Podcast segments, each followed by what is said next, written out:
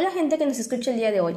Bienvenidos una vez más a un podcast. En esta ocasión estaremos hablando sobre las teorías constructivistas y humanistas, dándole énfasis a sus características. Este tema no es muy habitual entre nosotros, casi no platicamos en nuestras vidas cotidianas sobre esto.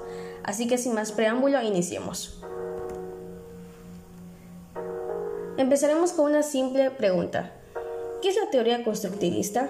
Esta es una corriente pedagógica basada en la teoría del conocimiento constructivista. Plantea que el sujeto adquiere nuevos conocimientos a partir de la interacción con la realidad, experimentando y manipulando objetos que están a su alrededor. Esta teoría juega un papel importante ya que esta adquisición no es una copia de la realidad, sino una construcción del ser humano. Esta construcción se hace con conocimientos previos que adquirimos a lo largo de nuestra vida la realizamos todo el tiempo, todos los días y en todos los contextos. Y lo más importante no es el conocimiento nuevo que vamos adquiriendo en sí, sino adquirir nuevas competencias con él, es decir, aplicar lo que ya tenemos como conocimiento previo a una situación nueva. Según el autor Viaplana, las características del constructivismo son las siguientes. El conocimiento se construye a partir de la experiencia, el aprendizaje es una interpretación personal del mundo. El aprendizaje es un proceso activo en el cual el significado se desarrolla sobre la base de las experiencias. Conocimiento estructurado en sistemas jerárquicos y autoorganizados. Conocimiento como capacitación de diferencias. Individuo proactivo, planificador y orientador hacia fines. Diversidad de significados posibles y de interpretaciones alternativas. Existen miles de aportes hacia esta teoría, sin duda alguna, por teóricos que destacaron por sus aportaciones. El primero en mencionar es Frederick Bartlett.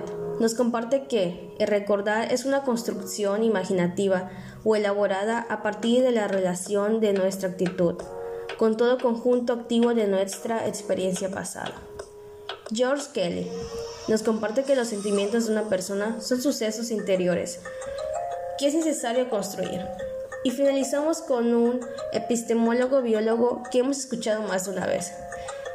Este tiene como nombre Jean Piaget. Para conocer un objeto, según Piaget, el sujeto debe actuar sobre él y transformarlo. Pero bueno, mucho de qué hablar. Por eso les platicaré un poco de la teoría humanista. No nos vamos a desviar mucho del tema, ya que esta es de vital importancia respetar el valor del ser humano por lo que es humanismo. Además, entregarle herramientas que le permitan acceder al conocimiento por su propia cuenta, constructivismo. Esta teoría surge como oposición al constructivismo y al psicoanálisis, como la tercera fuerza. Como teoría del aprendizaje, toma un eje central en la persona, considerándola un ser integral.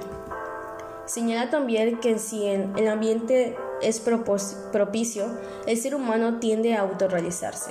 Así también, esta autorrealización se llevará a cabo dentro de un contexto humano. Uno de los autores que aportó a esta teoría es nada más nada menos que Carl Rogers. Para él el aprendizaje ocurre ante la presencia de las habilidades cognitivas de la persona, sus emociones y motivaciones. El hombre es consciente de su existencia y puede situarse espacial y temporalmente. Tiene la capacidad para, para aprender de sus experiencias y aplicadas al presente. Construye cotidianamente su vida y puede tomar decisiones autónomas, las cuales le ayuden a estructurar su identidad personal bueno, con esto me despido, haciendo mención que la importancia de adentrarnos a estas teorías radica en la obtención de un horizonte más amplio con respecto a los paradigmas educativos que nos encontramos día a día. Y bueno, sin más preámbulo, nos vemos en el siguiente podcast. Hasta luego.